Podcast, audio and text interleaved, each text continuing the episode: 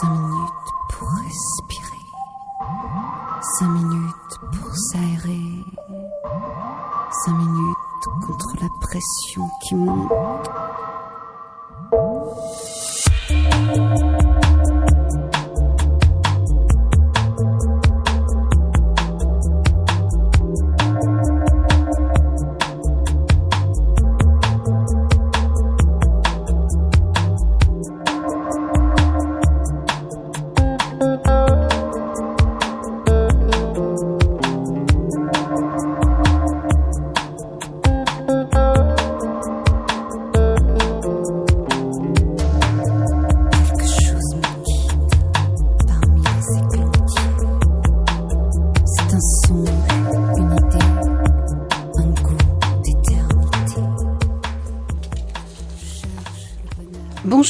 Chères auditrices, chers auditeurs. Dans cette belle journée d'été, on se retrouve aujourd'hui pour parler de quête mystique. Je vous propose une rencontre avec Tigrane, l'auteur, pour la deuxième saison de la série Chaman, l'aventure amérindienne. On parlera plus particulièrement du tome 4, Le chemin, et du tome 5, Les cieux. Et euh, pour commencer, pour être dans la bonne énergie, on écoute Erika Badou, Rimshot. Thank you.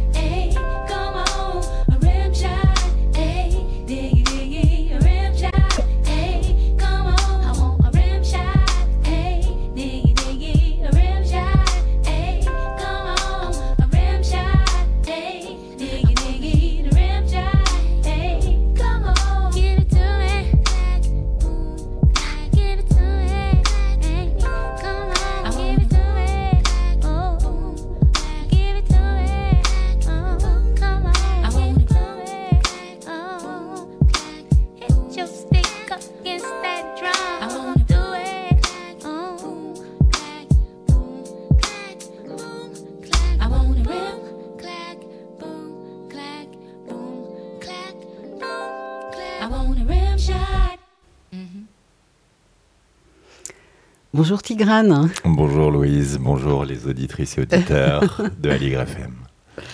Alors j'ai souhaité vous inviter à nouveau, puisque je vous ai déjà reçu pour la, la première euh, saison de, de Chaman. Alors cette fois-ci c'est l'aventure amérindienne, publiée dans la collection Les, Les Initiatiques, bien sûr toujours chez Mama Édition. Avant d'aborder cela, j'aimerais revenir sur votre parcours euh, assez singulier. Vous avez vécu des expériences dites de clairaudience. Vous décrivez cela notamment dans, dans la première saison de Chaman, donc pendant votre enfance, peut-être après d'ailleurs. Ensuite, comment s'est dessiné ce chemin qui passe par les plantes enseignantes, le chant, l'ethnomusicologie, et qui vous conduit à devenir éditeur? Alors, euh, le chemin se dessine pas forcément euh, selon une cartographie que l'on comprend sur le moment. C'est parfois avec le recul qu'on s'aperçoit que différentes étapes, euh, différents territoires sont en fait enfilés sur un même fil. Je pense que ça commence aussi loin que ma mémoire consciente remonte en tout cas, avec ces expériences spontanées de, de l'enfance qu'on peut appeler expériences extatiques. Euh, puisqu'il y a un avant et un après. Donc euh, l'élément fondateur euh, que je raconte dans le premier tome de l'aventure mongole, c'est cette expérience d'ouverture à l'invisible, de réunion avec le tout, qui m'arrive euh, non pas euh, devant un magnifique coucher de soleil ou en écoutant la messe en si mineur de Bach, mais en grimpant à une corde euh, torsadée dans un préau euh, pour un cours de gymnastique collective Oui. euh, vers 6-7 ans. Donc euh, ce type d'expérience, quand la dissolution de l'ego vous amène à goûter euh, ce, présent euh, éternel, ce- cette dissolution des frontières du corps, euh, cette expérience de retour à la source, fait que non seulement le temps se suspend, mais ensuite vous revenez différent, vous revenez changé à jamais dans le sens où tout ce qui vous paraissait séparé de vous vous paraît en relation avec vous. Tout ce qui paraissait euh, solide, matériel, la réalité euh, vous paraît plutôt vide en fait. Et en revanche, tout ce qui paraît vide dans un état ordinaire est soudain euh, peuplé d'énergie, de présence, peu importe les mots que l'on met. Et d'ailleurs, quand on est enfant, on ne cherche pas forcément à catégoriser ça. Vous aviez quel âge? J'avais vers euh, 6-7 ans pour cette expérience, en tout cas, de, de Ouais. monter à la corde, euh, qui pour moi s'est surimposée avec le temps, avec des, des expériences euh, de rituels euh, mongols, chamaniques, euh, par rapport à monter à l'arbre, par exemple, ou à l'Axis Mundi, ou, ou cette corde torsadée au, au fameux double serpent que l'on retrouve euh, dans le caducée et dans bien d'autres symboles de différentes traditions. Euh, Il y a eu d'autres expériences très contemplatives où le temps semblait se suspendre, euh, qui remontent encore euh, plus loin, ce que je raconte plutôt dans la deuxième saison, l'aventure amérindienne. Et alors, qu'est-ce qui s'est passé pour ce petit garçon? Après ça Est-ce qu'il en a parlé à quelqu'un? Oui, j'ai eu la chance euh, d'avoir euh, des parents qui étaient euh, tous les deux artistes et donc ouverts à des formes d'inspiration, de relations peut-être à l'invisible, peut-être aux muses qui murmurent à votre oreille ou distillent certaines images, certaines visions peut-être aussi pour mon père qui était peintre, ma mère écrivain. Et donc, euh, j'en ai parlé surtout à ma mère, qui elle était euh, très médiumnique par rapport à l'énergie, l'état de conscience, l'état d'être euh, de quelqu'un quand il était particulier. Elle le sentait, elle le pressentait, elle devinait euh, quelle allait être la fin de la phrase euh, que, vous lui adressiez.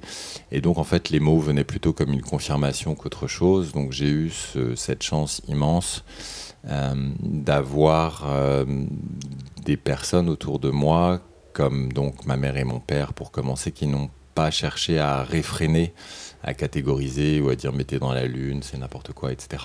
Mhm. Ce qui n'a pas brimé euh, l'enfant que j'étais, qui à l'époque euh, vivait au bord de la Loire, vers euh, 4 ans, avant de revenir à Paris, euh, vers 5 ans.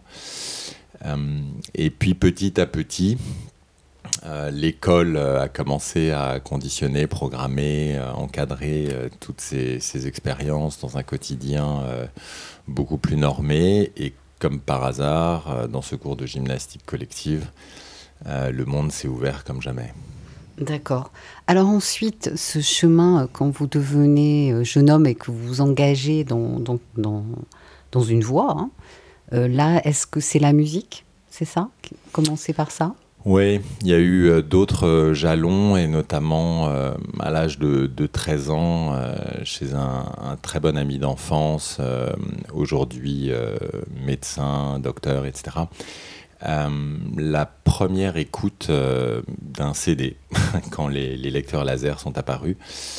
Donc c'était au, au milieu des années 80, début des années 80, et la messe en si mineur a été un, déclencheur pour moi, et tout particulièrement la News euh, l'avant-dernier morceau de, de la seconde partie de cette messe.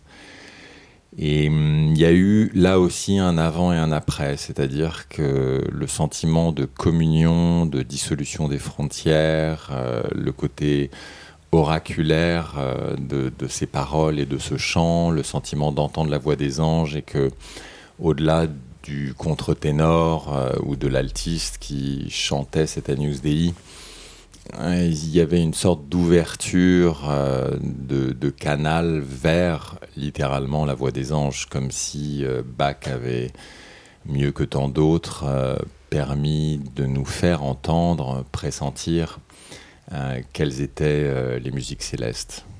D'accord.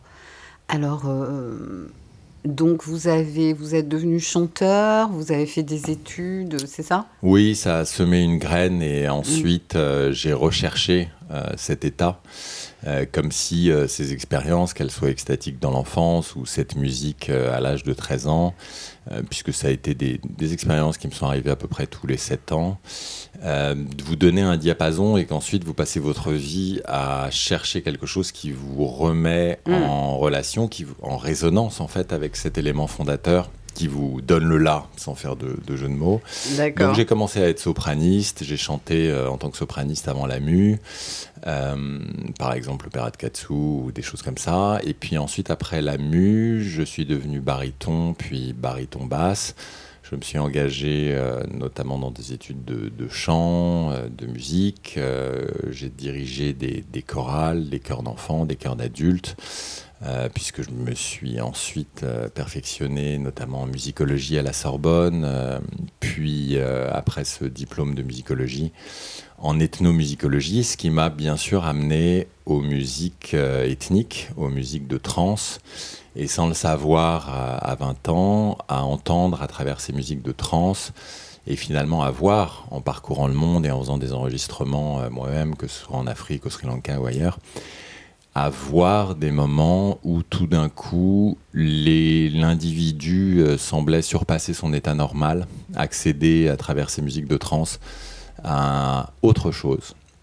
Et que parfois le sentiment d'avoir plusieurs euh, individus différents, musiciens, chanteurs, danseurs, etc., était tout d'un coup transfiguré par la prise de vos yeux vus devant vous, la prise d'une sorte de collectif qui élevait tout d'un coup euh, l'assemblée, les différents musiciens, chanteurs, danseurs, en une seule et même euh, mobilité qui tendait à monter, monter en vibration, emmener les gens vers quelque chose qui était évidemment dédié à une cérémonie, à une pleine lune, à un rituel de soins, à une fête, etc. Mhm, très bien. Alors là, on comprend très bien le lien qui vous amène euh, ensuite. euh, mais on va pas rentrer dans les détails parce que ça nous prendrait trop de temps euh, à devenir éditeur. Et, et ma question est maintenant et, et pourquoi ce retour à l'écriture aujourd'hui? Alors, en toute humilité, euh, je ne sais pas trop. Moi, j'obéis.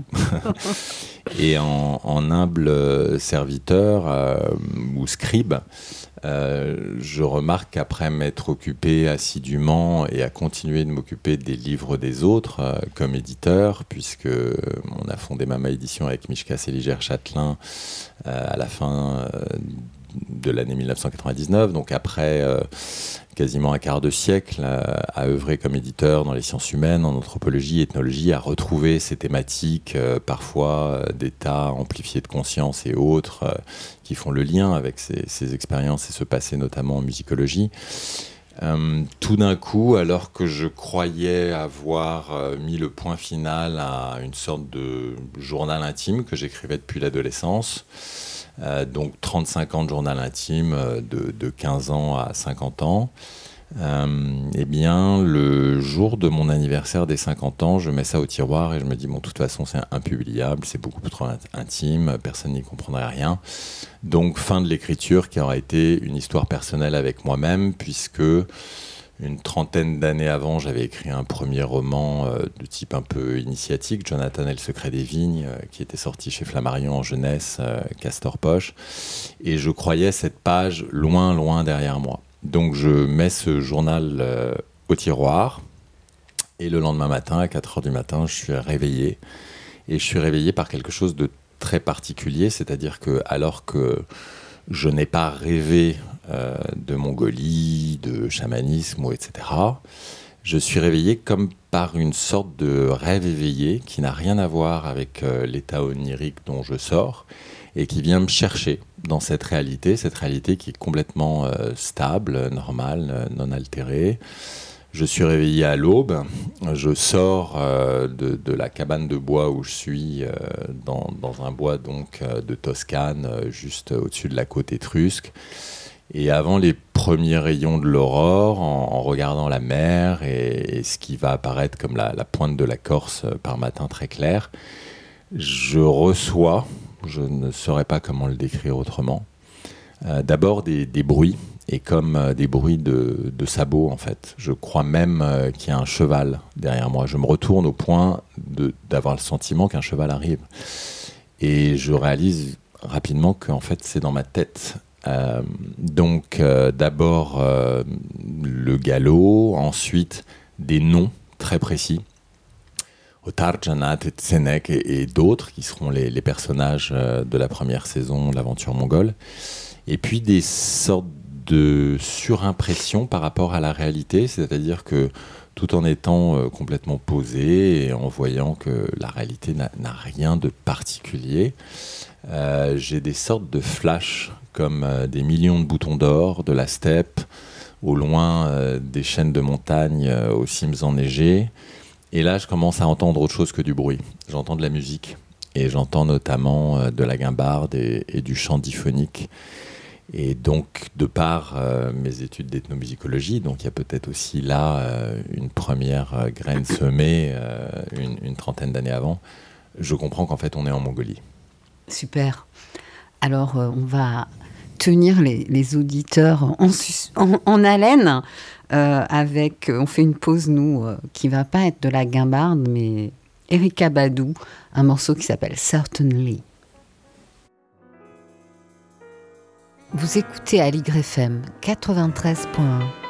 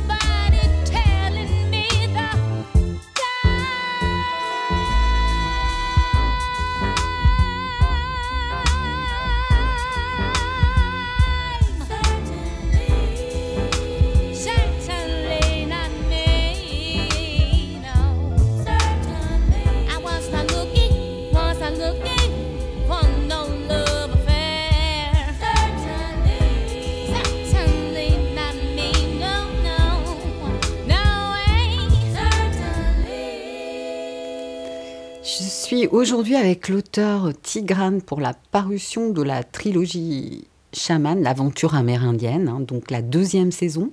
Alors peut-être nous rappeler, Tigrane, euh, euh, ce qui s'est passé dans la première ou euh, voilà, nous la recontextualiser. Alors, dans la première, euh, le, narrateur, euh, qui, euh, vers l'âge de, de 25 ans, euh, pense euh, partir 15 jours en Mongolie et en échange euh, de s'occuper du bétail, etc., être euh, accueilli, avoir euh, le, gîte et le manger, euh, il est vu. Il est vu par ce qui lui semble au premier abord la personne qui peut-être paye le moins de mine d'une tribu d'éleveurs de rennes, hein, des nomades, les Tsatanes. Et cette grand-mère adoptive, euh, Otar Janat, le voit au sens chamanique du terme, c'est-à-dire que en plus de se sentir scanné, elle va en fait lui communiquer que bien qu'il pense repartir au bout de deux semaines, il reviendra. C'est écrit, euh, en tout cas dans sa perception à elle, et donc elle va devenir sa mère spirituelle, et au fil euh, d'initiation, d'apprentissage, de rituels, d'épreuves, il va développer euh, certains dons qu'il a en lui et recevoir d'autres transmissions donc dont elle l'estime euh, futur dépositaire. Et puis petit à petit, cette euh, quête spirituelle se double d'une aventure amoureuse a priori impossible avec euh, une jeune mongole qui est déjà promise au chef d'un autre clan. Et au fil de ces trois premiers tomes de l'aventure mongole, il va apprendre à se connaître lui-même et à faire bouger les lignes également, au-delà de certains écueils, certains obstacles, pour que non seulement il se rapproche euh, de ce que sa grand-mère et mère adoptive lui propose comme euh, chemin euh, spirituel, mais aussi se rapproche de la vraie demeure qu'il n'a jamais trouvée ici sur Terre, qu'il cherche en vain, et pour finalement comprendre que cette vraie demeure, il l'a en lui et nulle part ailleurs, et que c'est le cœur. Mhm, très bien. Alors, à, à quelle nécessité répond cette deuxième euh, trilogie qui se passe cette fois-ci, après la Mongolie, en Amérique du Sud? Alors en Amérique, euh, plutôt en Amérique euh, quasiment centrale et Amérique du Nord, avec l'Arizona notamment, euh, bien, que, bien que le narrateur ait eu aussi euh, des, des expériences qui ne sont pas narrées dans cette trilogie, avec euh, des chamans colombiens, péruviens, etc., qui nous relient là, oui, à, à l'Amazonie notamment. Euh, eh bien, en fait, il répond à un appel, c'est-à-dire que alors qu'il a passé euh, toutes ces années en, Mongolie à faire des allers-retours entre euh, la France et les, steppes d'Asie centrale, l'appel et la vision d'un grand-père adoptif qui, lui, va devenir à son tour un père spirituel, aigle de feu, s'impose à lui et lui est confirmé par euh, cette doyenne euh, mongole de cette tribu de Satan.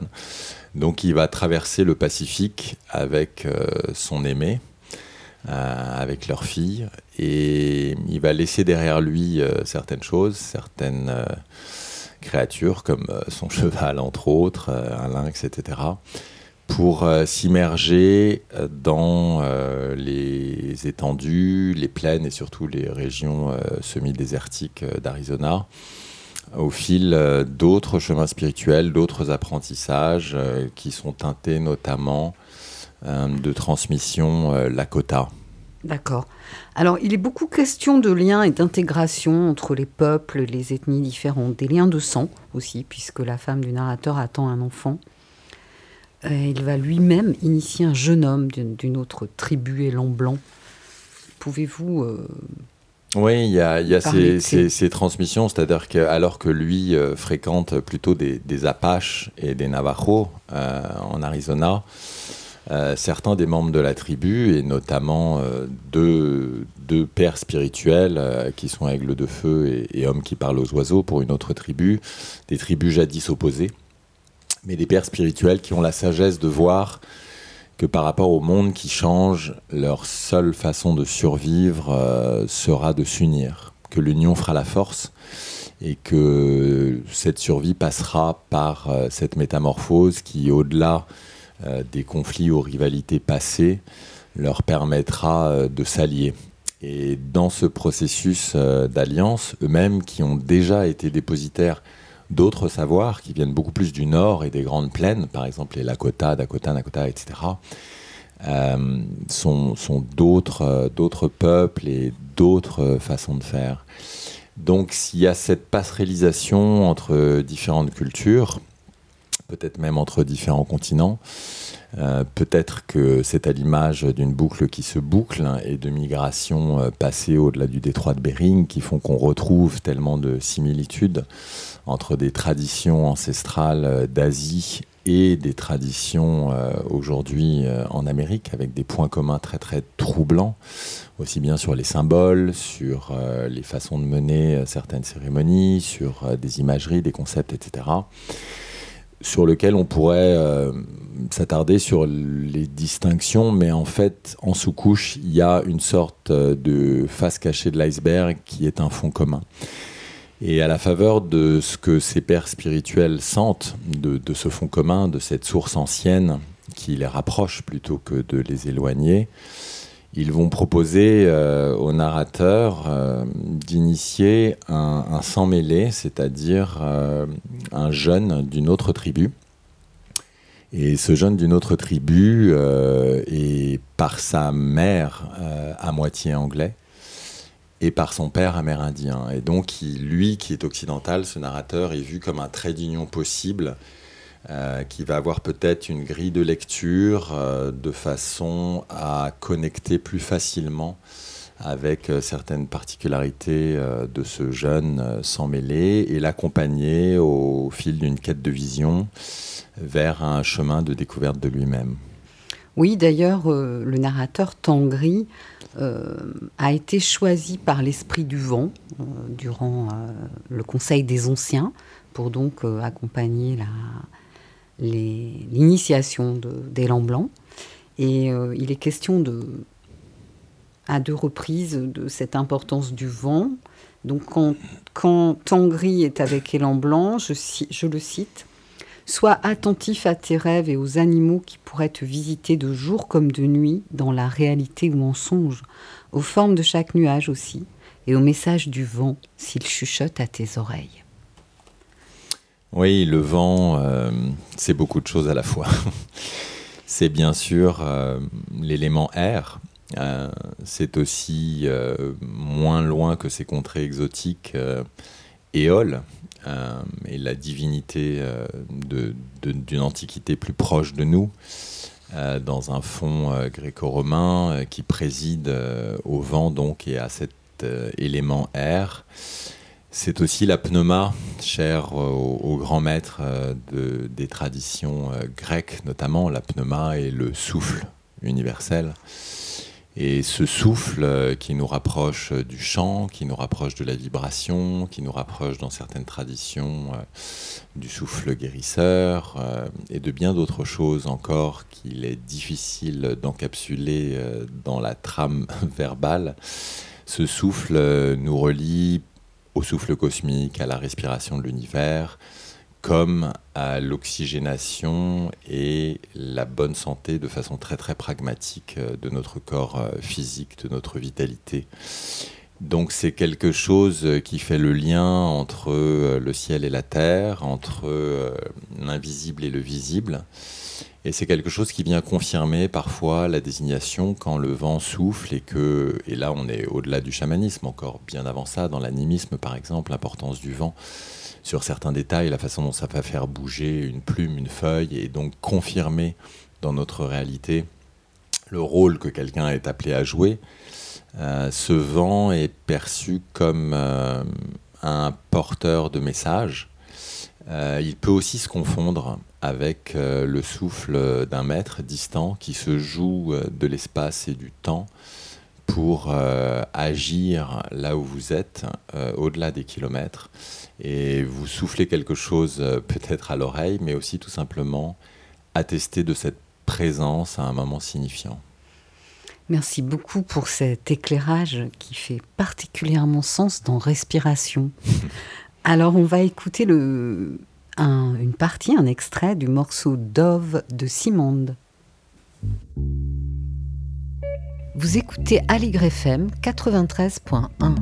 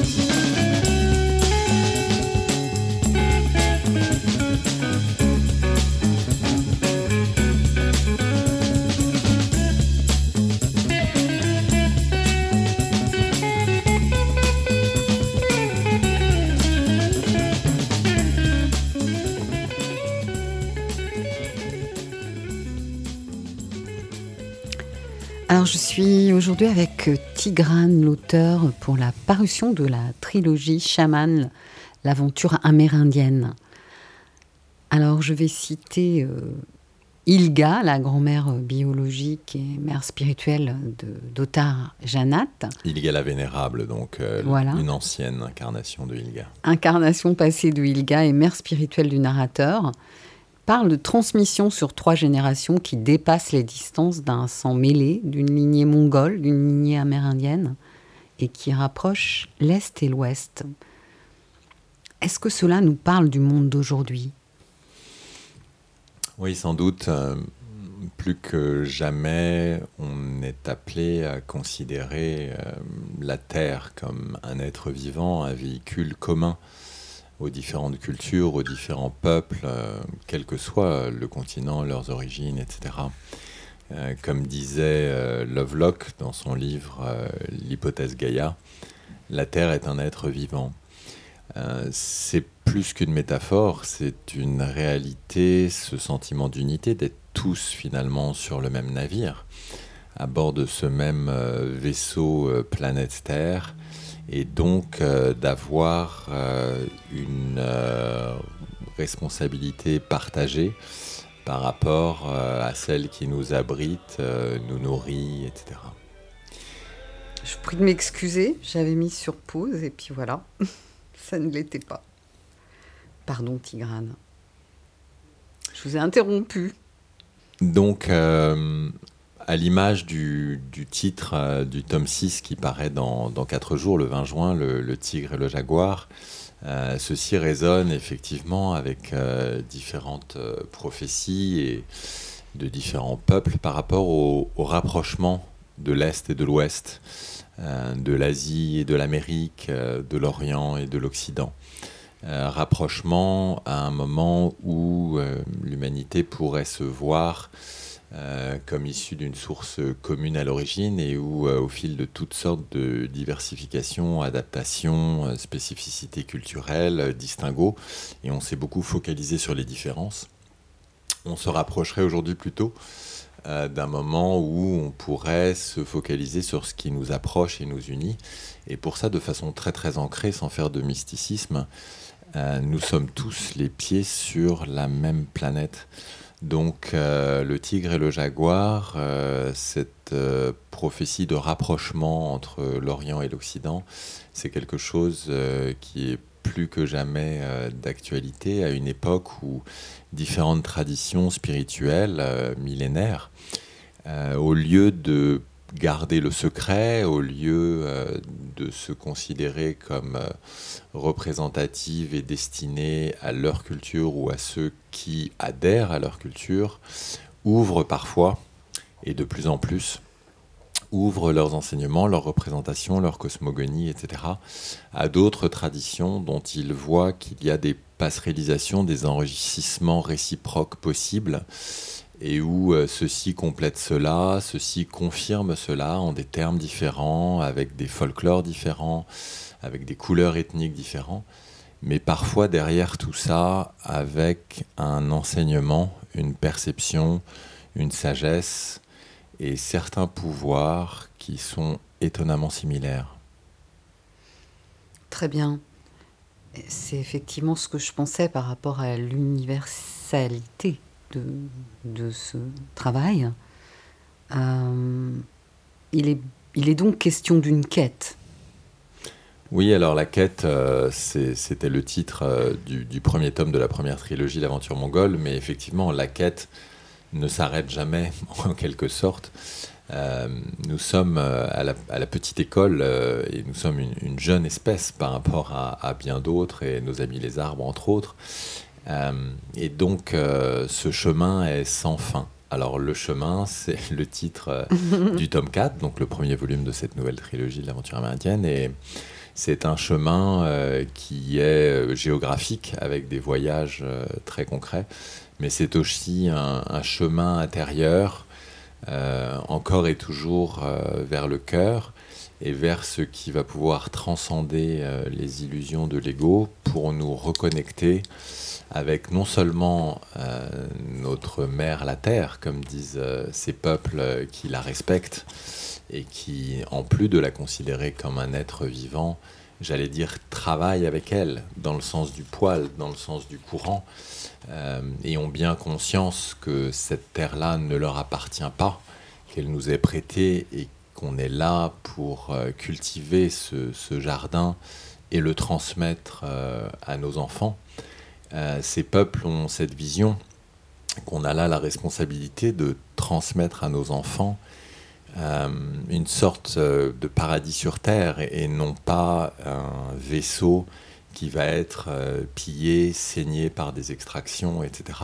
Mais au contraire cultivé, choyé, respecté, et dont les esprits, que ce soit les esprits euh, animaux, végétaux et pourquoi pas minéraux, les éléments, etc., euh, doivent être à leur tour honorés pour euh, que l'on puisse nous-mêmes évoluer de concert avec eux, en harmonie avec cette nature. Très bien, donc il y a vraiment une importance de l'amour universel dans, dans cette trilogie et particulièrement dans celle-ci, je trouve, euh, mais peut-être je me trompe parce que l'histoire d'amour aussi était importante dans la précédente. Donc il y a aussi euh, une belle histoire d'amour entre le narrateur et, et, sa femme. Et toujours une écriture euh, qui est assez poétique. Hum, donc je vais lire un passage. Ma désirée sort de la rivière, déroule une grande couverture qui a fait le voyage avec nous depuis la Mongolie et s'allonge sur le ventre encore mouillé des pieds à la tête. Sa peau est couverte de gouttes de cette eau argileuse qui laisse un film invisible et soyeux sur le corps tout entier. Je quitte l'arbre contre lequel je suis adossée et m'approche d'elle, à pas feutrés, pieds nus dans les hautes herbes qui bordent le cours d'eau. Ses cheveux dessinent des torsades humides qui brillent dans les lumières d'été et se séparent de part et d'autre de son cou pour dévoiler l'axe de son dos. Une pente douce plonge de ses épaules en une courbe qui se redresse une fois passé le creux de ses reins et leur combrure qui remonte vers le haut de ses fesses. Ses jambes s'étirent un instant en une élongation de panthère jouissant de se prélasser en plein soleil. Alors dans cette continuité, j'ai choisi euh, un très beau euh, morceau euh, d'amour, c'est Tempo de Amor de Baden-Powell et Maria Souza, une chanteuse que j'ai découvert lors de la projection du film de Pierre Barou sur la, scène musicale brésilienne. Il y avait eu une émission à ce sujet et je trouve ce morceau vraiment magnifique.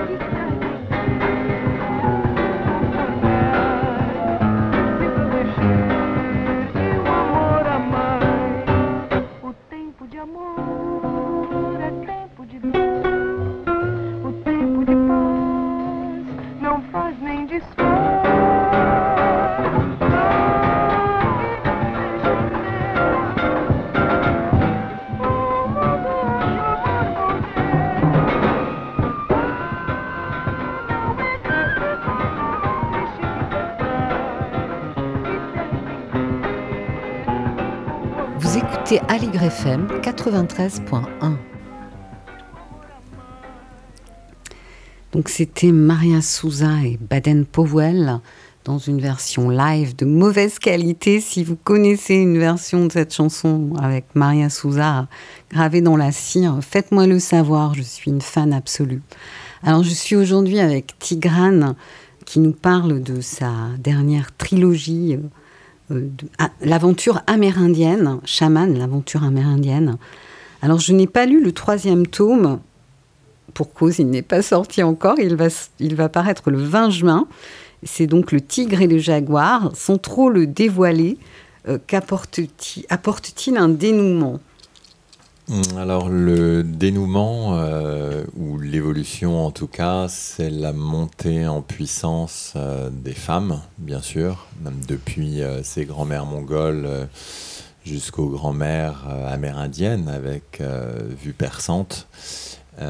Et puis ensuite, la montée en puissance de Ilga, qui, bien qu'ayant, dans une amnésie choisie, décidé de ne pas reconnecter avec ses dons ancestraux euh, de chaman et euh, ses pouvoirs euh, matrilinéaires, va finalement être rappelé par son destin, sans en dévoiler trop non plus. Mais au-delà de cette deuxième génération, il y a la troisième génération qui est la fille du narrateur et de Ilga, en la personne de Seta. Et Seta est donc elle aussi une sans-mêlée entre une mère mongole et un narrateur français. Et elle-même est en quelque sorte, on pourrait dire, euh, dépositaire de deux rivières. Et ces deux rivières euh, unies en elle vont permettre euh, de fusionner plus de connaissances, de sensibilité, afin de s'accorder avec l'évolution nécessaire de ces traditions, ces traditions qui, source de transformation, se transforment également elles-mêmes. Donc c'est quelque chose qui fera la place belle non seulement au féminin, mais disons aux arbres, et là je n'en dis pas plus. Très bien. Ça nous donne envie, là, tout de suite, évidemment.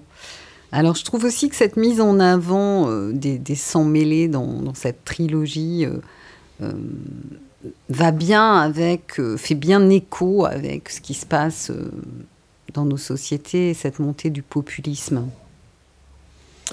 En tout cas, les, les sans-mêlés sont parfois dans une position euh, difficile puisque mm, par le passé, dans certaines tribus, ils pouvaient être en partie rejetés, euh, considérés comme impurs, comme euh, des hybrides, un petit peu des bâtards, des métis décriés et non pas les dépositaires d'une et une seule tradition.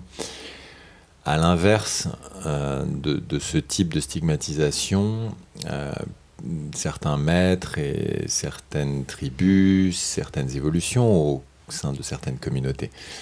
Euh, voient aujourd'hui la richesse, la richesse euh, de ce mariage, la richesse de cette biodiversité, la richesse de ces confluents qui, euh, au lieu de s'exclure l'un l'autre et d'appauvrir la pureté d'une tradition, viennent au contraire compléter, enrichir, émailler des choses où on a à s'apprendre euh, mutuellement entre l'Orient et l'Occident, donc, euh, entre des traditions qui sont parfois euh, plus ancrées dans la matière et le concret, et d'autres qui sont au contraire spécialistes de l'invisible et de l'immatériel. C'est pour moi la vraie spiritualité, se relier. Il n'y a pas d'exclusion. Au contraire, on ouvre et on s'enrichit. Alors, euh, avez-vous une autre actualité? Parce que la, première, donc, c'est bien la parution du, troisième volet de l'aventure amérindienne, Le Tigre et le Jaguar, le 20 juin. C'est ça. Alors, euh, avant et après ce solstice d'été, euh, et bien là, tout simplement, ce week-end à Compiègne, plusieurs auteurs et amis, nous faisons euh, plusieurs conférences et dédicaces euh, dans le cadre euh, du salon euh, Books Feel Good euh, de Compiègne ce samedi et ce dimanche, hein, 17-18 juin, avec euh, le docteur euh, Marie-Pierre Goumi pour son livre euh, Tu accoucheras dans l'extase, avec euh, Alain Cogent pour son autobiographie euh, des, nourritures spirituelles, avec Mishka et son ouvrage Feu la jalousie dans notre nouvelle collection La Petite Bibliothèque, et moi. Et une semaine plus tard, ce sera à Vézelay, dans une des racines du chemin de Saint-Jacques de Compostelle. Euh, le lancement et la dédicace euh, de notre premier, j'allais dire, petit beau livre euh, chez Mama Édition, le magnifique ouvrage Chère Lumière de Audrey Fella, grande spécialiste entre autres de Hildegard von Bingen, Mélusine, des femmes mystiques, etc. Christiane Singer. Christiane Singer, bien sûr, entre autres, et qui là euh, signe un ouvrage à deux voix avec Frédéric Lemarchand. C'est donc un entretien avec cette immense femme peintre, euh, peintre euh, pétrie de, de, de tradition judéo-chrétienne et au-delà de ça, du spirituel euh, en général. Euh, femme visionnaire euh, qui a enregistré ce, magnifique TEDx euh, Je ne suis pas née vivante, je le deviens et une exposition très attendue dans la salle gothique euh, de, de Vézelay, où en plus du vernissage de la nouvelle exposition, donc euh, des œuvres et des peintures de Frédéric Lemarchand, Audrey Fella et l'artiste dédicaceront donc euh, ensemble ce nouvel ouvrage euh, Chère Lumière ce samedi euh, 24 juin à partir de 17h, donc dans la salle gothique de Vézelay. Très bien. Et euh, concernant Chaman, y aura-t-il une suite? Il y a toujours une suite d'une façon ou d'une autre. Euh, quelque chose me dit qu'une troisième euh, trilogie pourrait boucler la boucle, que 3 x 3, 9, et qu'après l'aventure mongole et l'aventure amérindienne, se profile déjà entre les lignes, euh, oui, une aventure d'un autre type. Est-ce que ce sera lié aussi à des lieux Ce sera lié à des lieux et en plus euh, de l'Asie, de l'Amérique et des flashbacks, des réminiscences euh, autobiographiques et, et très euh, véridiques en ce qui me concerne pour la France, Paris, la Loire, etc. Mhm. Euh, Il y a un troisième désert après le désert euh, orange de Gobi en Mongolie, après le désert rouge d'Arizona en Amérique, euh, le désert beige euh, d'Égypte et un lien à l'Égypte ancienne est en train de grandir dans une forme de triangulation où ces trois déserts se répondent euh, au-delà des frontières de l'espace et du temps. Très bien. Vous continuez à élargir notre horizon, Tigrade. Avec joie. Merci. Bon, ben, très heureuse euh, de vous avoir reçu. Euh, On a appris plein de choses. On a passé un très bon moment en votre compagnie. On se revoit certainement cet hiver pour une émission euh, sur euh, les prochaines parutions de Brigitte Pietschak. Je vous souhaite un bel été. Et nous, euh, chers auditeurs, auditrices, on va se retrouver le 7 juillet pour un thème qui sera médecine intégrative et vision spirituelle de la société. Je recevrai Thierry Janssen pour la parution d'Inventer des rituels contemporains pour vivre, paru chez Très Daniel. Belle journée d'été à tous. Cinq minutes pour respirer. Cinq minutes pour s'aérer. Cinq minutes contre la pression qui monte.